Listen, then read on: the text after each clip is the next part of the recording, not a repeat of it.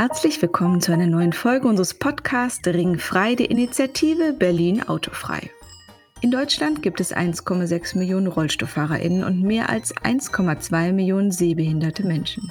Da ist auf den ersten Blick das Auto ja eigentlich keine schlechte Sache. So können ja gerade Menschen mit Geheinschränkungen oder Leute, die zum Beispiel sonst kein Fahrrad fahren können, mit dem Auto fahren.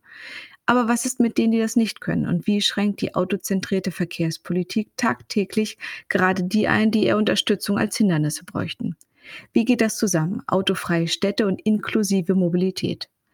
Aber bevor wir dieses wichtige Thema besprechen, erst einmal unsere Verkehrskontrolle. Halt, Verkehrskontrolle. Jo, was mache ich denn falsch? Ich fahre doch nur Auto. Ja, das ist ja genau das Problem. Was, was, wieso das denn? Ich tu doch niemandem was. Naja, das hängt davon ab, wie man selbst unterwegs ist. Haben Sie schon mal überlegt, was Ihre Autofahrerei beispielsweise für Menschen bedeutet, die schlecht sehen können? Oder für Leute, die im Rollstuhl sitzen? Ja, ja, also so an Rollstuhlfahrer denke ich schon, wenn ich mich zum Beispiel auf so einen Behindertenparkplatz mal kurz stelle. Das merkt ja meistens keiner. Halt, junger Mann, halt, halt, halt, halt. Überprüfen Sie mal Ihre Sprache. Ja, Menschen im Rollstuhl oder mit Seheinschränkungen, die sind nicht einfach behindert. Die werden behindert. Ja, und zwar nicht zuletzt von Ihnen, wenn Sie hier mit Ihrem Blechgerät unterwegs sind. Ja, was soll das denn jetzt wieder? Also ich meine, wenn ich nicht laufen oder Radfahren kann, dann brauche ich doch ein Auto. Das ist ja nun mal Quatsch. Also, wenn Sie jetzt nicht gut sehen können, dann ist ein Auto auch keine Lösung, sondern ein Teil des Problems. Und die viel gepriesenen E-Autos sind leise. Das ist ja an sich gut, aber es ist halt gefährlich für Blinde. Also, wenn Sie zum Beispiel mit Ihrem Rollstuhl wirklich mit dem Auto unterwegs sind, ja, das müssen Sie sich erstmal leisten können. Und spätestens, wenn sie dann am Zielort sind und sich mit ihrem Rollstuhl weiter bewegen wollen, dann müssen sie sich mit ihrem Rollstuhl zwischen den Blechkisten durchschlängeln. Oh Mann, ich meine, also die paar Rollstuhlfahrer, die können ja jetzt nicht uns Autofahrer an der Fortbewegung hindern, oder? Also jetzt wird es ja ganz finster. Also ca. 45.000 Berliner sind dauerhaft auf den Rollstuhl angewiesen. Das sind nicht wenig. Das sind ein Prozent der Bevölkerung. Und das, was den Rollstuhlfahrern Bewegungsfreiheit verschafft, das hilft ja auch anderen Leuten, zum Beispiel Eltern mit Kinderwegen oder älteren Menschen, die irgendwie mit dem Rollator unterwegs sind. Und für genau die Leute ist es halt auch besonders lästig, wenn die die Straße nicht da überqueren können, wo sie wollen, sondern immer zum nächsten Fußgängerweg oder zur nächsten Ampel vorlaufen müssen. Also sehen Sie ein, Ihre Automobilität verhindert die Mobilität vieler anderer Menschen. Und halt besonders von denen, die sowieso schon schwerer haben. Oh mein Gott, dann senken wir halt an jeder Straßenecke die Bordsteine ab, und ich halte auch bestimmt für jeden Rollstuhlfahrer oder Blinden am Zebrastreifen. Versprochen. Aber dann ist auch gut. Nee, nicht wirklich. Barrierefreiheit schaffen ist das A und O, das stimmt schon. Und persönliche Rücksichtnahme ist auch prima. Aber mit ihrem Auto behindern sie eben strukturell andere Menschen, auch wenn sie sich noch so viel Mühe geben, rücksichtsvoll zu sein. Und ich meine, selbst in Berlin sind nicht alle Gehwege elf Meter, wie jetzt an einigen Teilen vom Kudamm. Sagen wir mal an Yorkbrücken zum Beispiel.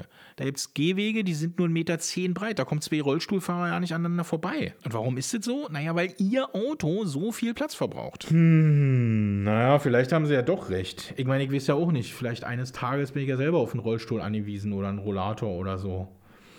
Und dann wäre das ja schon schön, wenn die Stadt barrierefrei wäre und es einen fairen Platzanteil für alle Fortbewegungsarten gäbe. Genau so ist es. Und darum aussteigen bitte. Berlins Zukunft ist autofrei. Das ist auch besser so für uns alle.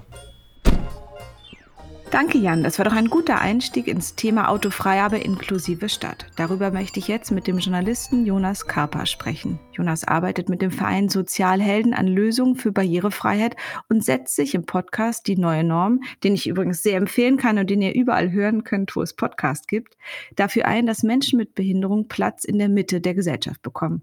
Jonas, wie bewegst du dich denn in einer Stadt wie Berlin fort?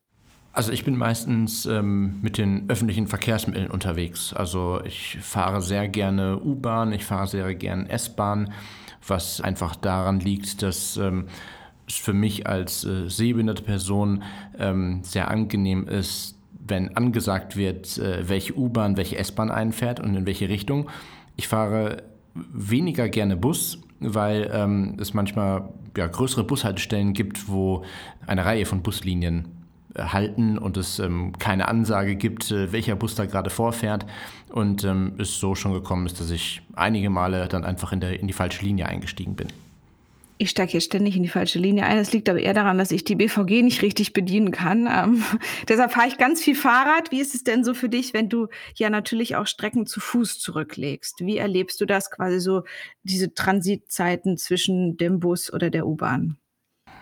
Ähm, ja, also ich, ich finde wenn man jetzt ähm, von, von den Verkehrsmitteln ausgeht, ich finde die Entwicklung sehr spannend und sehe sie auch sehr kritisch, was wir aktuell mit den mit den E-Scootern haben. Also dass ähm, sehr, sehr viel Mobilität dann auf dem Bürgersteig teilweise stattfindet ähm, und ähm, wir sind auch gerade mit unserem äh, Büro umgezogen, direkt zum Hauptbahnhof. Und wenn man ähm, vom Hauptbahnhof das kleine Stückchen zu unserem äh, Büro läuft, ähm, das ist wirklich ein, ein, ein Slalom, ein Hindernislauf ähm, über die ganzen E-Scooter, die einfach wahllos herumstehen. Das sind so quasi die Barrieren, die mir als Fußgänger begegnen. Ähm, quasi die, die Mobilität der einen ist, sind die Barrieren für mich. Ich kann das gut nachvollziehen. Ich bin heute Morgen in der Oranienstraße über den kleinen, sehr schmalen Bordstein gegangen und da war ein E-Scooter, da lag so ein ähm, Elektrofahrrad schräg, da liegt der ganze Schrott, den die Leute vor der Bar einfach hinschmeißen und dann ähm, feiern gehen und am nächsten Tag ist eben noch alles da und das stört schon mich, obwohl ich leicht drüber hinweggehen kann. Grundsätzlich ist es ja schön, dass es flexiblere Arten der Mobilität gibt, aber wie ist es denn so im Verhältnis zum Auto? Weil letztlich ist das ja auch immer wieder eine Gefahr, auch für Menschen, die zum Beispiel nicht so gut sehen können, wenn sie die Straße überqueren. Wie ist so dein Verhältnis zum Auto? Es ist gemischt. Also ähm, es gab auch ähm, vom Deutschen Blinden- und Sehbehindertenverband ähm, eine große Kampagne, ähm, wo es darum ging, dass ähm, gerade auch ähm, die E-Autos eine große Gefahr darstellen, weil sie eben nicht zu hören sind. Heißt also quasi, wenn du über eine Straße gehst und die vielleicht jetzt nicht so einsichtig ist, kannst du gerade als ja, blinde oder sehbehinderte Person, die sich dann extrem natürlich auch noch auf das Gehör äh, verlässt, kann das eben zur großen Gefahr werden, wenn du quasi keine Autos oder eben auch E-Scooter gehören auch dazu, die eben nicht hörst. Ähm, gleichzeitig ist es natürlich so, dass ähm, die Übergänge an Straßen immer eine große Gefahr darstellen, gerade auch weil Berlin einfach sehr große Straßen hat und ähm, es teilweise dann auch äh, sehr, sehr schwer ist an, an Kreuzungen, die die Ampel, die dann gefühlt zwei Kilometer entfernt auf der anderen Straßenseite ist, ähm, die zu erkennen, weil eben auch die, ähm, die akustischen Hinweise an den Ampeln in Berlin häufig nicht funktionieren. Und manchmal gibt es ja gar keine akustischen Signale oder es gibt sie, aber es ist eben auch sehr laut durch die Autos. Wie empfindest du denn zum Beispiel Lärm? Du hast ja gerade Autos beschrieben, die weniger Geräusche machen, wie zum Beispiel E-Autos oder Scooter. Aber wie gehst du mit der Lärmbelastung um? Das, das kann natürlich ähm, wirklich irritierend sein. Also ich finde, in dieser ganzen Mobilitätsdebatte ähm, sind wir einfach nicht, nicht konsequent genug. Also ähm, ich bin ein großer Freund der E-Mobilität oder beziehungsweise äh, würde mir, mir sehr wünschen, wenn wir quasi ähm, vielleicht von den Autos in den Innenstädten wegkommen und größere Flächen haben, wo ähm, wir uns mit dem, mit dem Fahrrad, mit E-Scootern, zu Fuß irgendwie bewegen können, aber es ist halt nicht zu Ende gedacht. Also wir sind gerade so in dieser Zwischenphase, wo Berlin hier überschüttet wird mit E-Scootern und allen anderen Mobilitätsmöglichkeiten, aber der Raum ist einfach gar nicht geschaffen. Heißt also, ähm, ich finde, da ist auch ein wichtiger Punkt, wo man irgendwie ansetzen müsste. Ich hatte vor ein paar Wochen ein sehr schönes Interview mit dem Vertreter des Fußverbandes und der hat eben nochmal erklärt, dass der Fußgängerinnenweg immer kleiner geworden ist. Also der Raum für die, die zu Fuß gehen oder auch mit dem Kinderwagen oder mit dem Rollstuhl oder mit was auch immer unterwegs sind, der wird immer kleiner und vor allen Dingen müssen die sich den eben ganz stark teilen. Zum Teil, ich muss ehrlicherweise zugeben, fahre ich auch ähm, mit dem Fahrrad manchmal auf dem Fußgängerweg, weil die Straße ganz schlecht ist für Fahrradfahrerinnen. Das heißt quasi, dieser kleine Weg muss geteilt werden, muss jetzt eben auch noch mit den rumliegenden E-Scootern und so geteilt werden, anstatt dass sie zum Beispiel an festen Stationen stehen. Gleichzeitig habe ich auch jetzt gerade in Paris am Wochenende so ähm, ganz tolle Rikschas gesehen, in denen auch zum Beispiel jemand mit einem Rollstuhl gesessen hat. Also gibt es vielleicht auch noch so neue Ideen, die kommen können, wenn, wenn wir davon ausgehen, es gäbe zum Beispiel den idealen Parkplatz eben auch für andere Arten der Mobilität. Also gibt es vielleicht auch noch Erfindungen für Menschen mit bestimmten Einschränkungen, die total innovativ und neu wären? Also es gibt auch schon Sachen, die jetzt nicht so wahnsinnig neu sind, die aber einfach noch, äh, wo es noch dauert, dass die nach Deutschland rüberschwappen. Also quasi die E-Scooter-Anbieter, zum Beispiel in den USA gibt es äh, nicht nur eben die Tretroller, sondern gibt es auch eben ähm, Dreiräder die dann quasi äh, ja, Menschen nutzen können, die vielleicht äh, ja, eine Gehbehinderung haben, mobilitätseingeschränkt sind, beziehungsweise eine Arbeitskollegin von mir hat mal äh, mit ein paar Freunden in so einer Art Hackathon äh, ausprobiert, ähm, ob es möglich ist, den E-Scooter einfach als Antrieb unter den Rollstuhl zu schnallen. Heißt also quasi den, mit dem Rollstuhl auf sich am E-Scooter festzuhalten und das dann quasi zu benutzen, ist etwas problematisch, dadurch, dass du beim E-Scooter ja immer diese ein, zwei Tritte brauchst, um den Antrieb äh, zu starten. Aber diese Art und Weise, dass man den E-Scooter benutzen kann, gibt es zum Beispiel von den Anbietern in den USA. Das ist schon, es, es gibt da schon andere Modelle in dem Sinne. Es dauert halt einfach, da sind wir in Deutschland natürlich mal wieder sehr, sehr weit hinten dran, ähm, bis das Ganze hier bei uns äh, dann auch verfügbar ist. Und dieses Hintendran, das erlebe ich jetzt ja immer wieder. Ich spreche mit verschiedenen Leuten zum Thema Verkehrspolitik und immer ist die Frage, warum wird nicht von Anfang an mitgedacht, dass gerade die, die eigentlich mehr Unterstützung brauchen, dass die quasi am Anfang der Nahrungskette stehen. Also was ist, was ist das, ähm, wo liegt der Wurm in unserer Verkehrspolitik? Ich glaube auch daran, dass ähm, zum Beispiel Menschen mit Behinderung nicht als KundInnen wahrgenommen werden. Also wenn man mal mit der Deutschen Bahn unterwegs ist, man wird dort nicht äh, behandelt, als sei man ein vollwertiger Kunde. Es ist eher aufwendig für die MitarbeiterInnen, die Rampe bzw. diese Hubbühne dann für, Rollstuhlfahrerinnen in den ICE. Ähm, also man braucht mehr Personal. Es ist äh, so, dass Menschen mit Behinderung, wenn es um Mobilität geht, ja manchmal auch ähm, im öffentlichen Personennahverkehr die Möglichkeit haben, äh, diesen eben kostenlos zu, zu nutzen, ähm, weil sie eben das als Nachteilsausgleich haben, weil sie eben ja, vielleicht nicht die Möglichkeit haben, ähm, Auto zu fahren oder Fahrrad zu fahren oder sich mit anderen Verkehrsmitteln weiter zu bewegen. Und man, man wird einfach nicht als Zielgruppe für ein Wirtschaftsunternehmen, wird man einfach nicht gesehen. Und das ist ähm, sehr, sehr viel Aufwand, was dort nötig ist. Und der Ertrag ist sehr gering. Und ähm, deshalb scheint es, dass es dort nicht ähm, so als hohe Priorität angesehen wird. Umso wichtiger wäre ja gerade, wenn man sich auch nicht gut fühlt, wenn man zum Beispiel im Bus um eine Rampe bitten muss oder Schwierigkeiten hat, in eine Bahn zu steigen oder auch mal um Hilfe bitten muss. Wir mussten euch jemandem helfen, weil der Fahrstuhl wieder ausgefallen ist, an der U-Bahn den auch runterzutragen, sonst wäre der einfach nicht weitergekommen. Wenn man eben mal nicht um Hilfe bitten will, dann geht es vor allen Dingen um was in der Mobilität für Menschen mit Behinderungen also die Diskriminierung beginnt nicht an der Stelle, wo der Fahrstuhl nicht funktioniert, sondern die Diskriminierung beginnt auch schon, wenn man an der Bushaltestelle ist oder an der U-Bahn-Haltestelle und der Fahrer, die Fahrerin aussteigt mit einem Stöhnen, so nach dem Motto, oh, jetzt muss ich wieder die Rampe anlegen. Also quasi diese Reaktion ist schon diskriminierend und wenn man ein selbstständiges Leben führen möchte und wirklich Teil der Gesellschaft sein möchte, wäre es optimal, wenn man eben auch einen barrierefreien öffentlichen Personennahverkehr hat, wo man eigenständig zu jeder Zeit entscheiden kann, wann man von A nach B sich bewegt. Wir sind ja jetzt in unserer Initiative dafür, dass es viel weniger Autos in Berlin geben soll. Das würde ja Mobilität für einige einschränken. Aber eben ganz wichtig ist, dass es eben für Menschen mit Behinderung Ausnahmeregelungen gibt und da die individuelle, eigenständige Mobilität ja eher gestärkt werden soll. Was fordert ihr für die eigene Mobilität?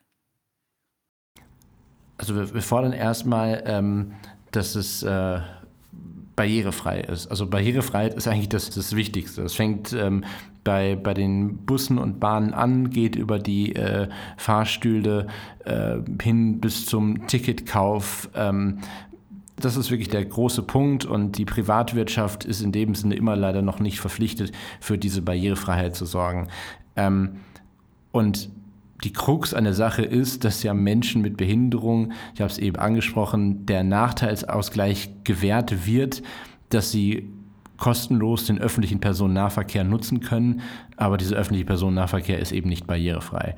Heißt also, wir müssen ein Umdenken schaffen, dass wir die Angebote, die wir haben, ausbauen. Und zwar so barrierefrei, dass man es eben nutzen kann. Und dann wäre eben auch es gar nicht mehr nötig in dem Sinne, das quasi als Nachteilsausgleich zu nehmen, wenn es einfach die Möglichkeit gibt, sich gut und nachhaltig und jederzeit in der Stadt zu bewegen. Also wenn man jetzt von der Initiative ausgeht, dass man sagt, okay, man möchte keine Autos mehr in Berlin haben, das ist doch, ist doch super, wenn dafür es andere Mobilitätsmöglichkeiten gibt und der Raum, der halt quasi frei geworden wird dadurch, dass man den halt eben anders nutzen kann.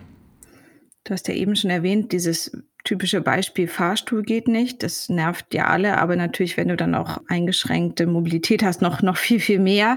Einer aus unserem Podcast-Team hat auch nochmal erzählt, er wohnt in einem Haus, was in Besitz des Senats ist und da fällt der Fahrstuhl immer aus und er muss sein behindertes Kind fünf Stockwerke hochtragen bei jeder Hitze und kann sich kaum bei jemandem beschweren. Genauso, wenn zum Beispiel an der Ampel meine Nachbarin ist seh eingeschränkt und da piept die Ampel, piept jetzt nicht mehr. An wen kann man sich denn wenden und warum gibt es so wenig Mobilitäts Service von den verschiedenen Stellen? Ja, man muss sich eigentlich an die Politik wenden. Also das ist, ähm, es ist auch nichts, wo man irgendwie bitteln und betteln äh, soll, sondern quasi da muss man ja in, in Berlin quasi hoch zum Senat und äh, das ansprechen, dass es einfach Umstände sind, die ja so nicht weiter funktionieren. Und ähm, es ist auch so, dass man weiter immer noch bedenken muss, dass diese angesprochene Barrierefreiheit ja auch jetzt nichts ist, was jetzt rein nur Menschen mit Behinderung betrifft. Also es ist egal, ob man quasi mit dem Kinderwagen unterwegs ist oder mit dem Rollator oder sich temporär das Bein gebrochen hat und äh, auf äh, Fahrstühle zum Beispiel angewiesen ist. Also die Möglichkeit oder die Situation, dass Menschen irgendwann mal in ihrem Leben auf Barrieren treffen, ist sehr groß und Barrierefreiheit an sich schadet niemandem. Also niemand äh, sagt, oh, jetzt ist hier ein Fahrstuhl, ich wäre so gern die Treppe gelaufen. Also das, ähm, das, das kommt einfach nicht vor. Und ähm, dieses, dieses Umdenken muss einfach stattfinden.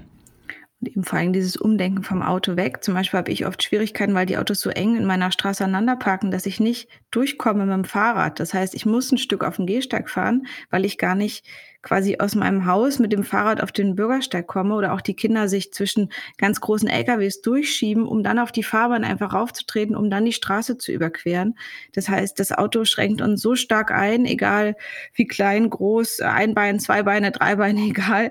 Quasi, wir können alle nicht richtig uns bewegen durch das Auto. Ich finde, das hört man auch bei euch im Podcast immer, dass es ja auch wirklich für eine ganz, ganz große Gruppe von Menschen, außer von die, die wirklich quasi im Auto wohnen, ähm, einfach eine, eine enorme Einschränkung durch den Straßenverkehr gibt. Wenn man noch mal so ein bisschen in die Zukunft guckt, Jonas, es gibt ja so Exoskelette, Jetpacks oder Lufttaxis. Was hilft denn wirklich? Also welche Erfindungen hast du schon so gesehen, die vielleicht wirklich helfen oder ist es Quatsch daran zu denken und wir sollten einfach überall ordentlich abgeflachte Gehwege bauen? Ja, es ist eher das. Also ähm, diese ähm, Erfindungen, die dann Menschen mit Behinderungen zu Supermännern, Superfrauen machen, das ist, äh, wird der Sache nicht gerecht. Also wir müssen nicht probieren, irgendwelche supergeilen Hilfsmittel zu schaffen, sondern wir müssen gucken, die Barrieren abzubrechen. Also unser Beispiel ist immer, es, gibt ja inzwischen äh, treppensteigende Rollstühle das ist nicht der Sinn, wo wir hinwollen. Wir möchten, dass die Treppen wegfallen und es Rampen gibt. Also wir, es ist sehr, sehr einfach für die Mehrheitsgesellschaft zu sagen, okay, ähm, gut, wir haben hier eine Person, die äh, kann sich aufgrund eines Querschnitts äh, nicht bewegen, beziehungsweise sitzt im Rollstuhl dann äh, kriegt sie halt so ein Skelett und äh, bewegt sich halt damit und ähm, dann ist das, das Problem in Anführungsstrichen gelöst. Das ist der sehr, sehr leichte Weg, wo man einfach dann die Augen verschließt vor den Menschen mit Behinderung und ihren Bedürfnissen. Also wir müssen halt schauen, wie wir dort auf Menschen mit Behinderung zugehen und ihnen auch zuhören. Gleichzeitig ist es eben auch so, dass wir auf der einen Seite für, für RollstuhlfahrerInnen sind die abgeflachten Bürgersteine super, für Menschen mit Sehbeeinträchtigung oder blinde Menschen, die zum Beispiel mit einem Langstock unterwegs sind, die brauchen die Kanten und die Ecken, um einfach zu spüren, wo hört der Bordstein auf oder wo hört der Gehweg auf und wo fängt die Straße an. Ähm, also müssen da eine, eine Mischung finden. Wir haben mal eine Zuschrift bekommen, dass es ungefähr drei Zentimeter braucht, um dass RollstuhlfahrerInnen mit dem Rollstuhl den Bordstein hochkommen und diese drei Zentimeter reichen eben auch, um ähm, zu spüren, dass hier eine Kante ist und es auf, äh, auf die Straße geht. Ähm, also auch da gibt es totale Unterschiede von den betroffenen Gruppen, je nach Behinderung, was sie sich ähm, wünschen und eben auch vorstellen. Und ähm, ja, es ist eben wichtig, dafür zu sorgen, dass Menschen mit Behinderung im Rahmen der Mobilität ja eigenständig äh, sich in der Stadt bewegen können. Das sind richtig gute Forderungen, gerade ja auch an die Politik. Was kann ich, ich habe es ja eben schon zugegeben, ich fahre manchmal mit dem Fahrrad auch auf dem Bürgersteig. Was kann ich tun, um eben Menschen, die anders unterwegs sind als ich, nicht noch mehr in der Mobilität einzuschränken? Was kannst du mir auch als Tipp mitgeben? Ja, ist immer dann schwierig zu sagen, ähm, wenn du jetzt manchmal auf dem, auf dem Bürgersteig ausweist, weil es eben vielleicht auch nicht anders geht, aber dann eben so die, die, die Rücksicht zu nehmen. Also, glaube ich, Rücksicht ist, glaube ich, mit das, das Wichtigste, dass man dann eben sagt, okay, jetzt bin ich vielleicht mit dem Gefährt auf dem falschen Weg unterwegs, aber dann fahre ich eben nicht genauso wie, als wenn ich auf der Straße fahre oder steige halt eben kurz ab oder es ist schon so häufig gewesen, dass irgendwie ich über den Bürgersteig laufe und nebenan ist ein kleiner Radweg und die Leute sich aber mit den E-Scootern einen Riesenspaß machen, so in einer großen Gruppe dann über den Bürgersteig zu rasen, weil sie es einfach auch können. Und ähm, einfach da zu schauen, ähm, okay, es sind auch noch andere Menschen unterwegs und ich bin nicht alleine, der mobil in der Stadt unterwegs ist. Und ähm, wie kann man einfach die eigene Mobilität abstimmen und ähm, ja, eben Rücksicht auf, auf die anderen Mitmenschen nehmen. Und gleichzeitig ist das natürlich auch äh, ja, der, der wichtige Punkt, okay, wie kann man die Mobilität in der Stadt so verändern, dass es die Möglichkeit gibt. Es gibt ja in Berlin einige Projekte, die vorangetrieben werden, wo man auch sagen kann, okay, das hätte man anders lösen können. Also ähm, die Autobahn. Die Autobahn oder Oder auch zumindest zum Beispiel die Frage, dass es wird die alte äh, Siemens-Bahn, die S-Bahn-Linie wird ja reaktiviert, weil jetzt ja in Siemensstadt der neue Siemens Campus 2.0 entsteht und dort eine S-Bahn-Anbindung geben soll. Wo die Frage ist, okay, der Bahndamm, der liegt seit 1980 brach.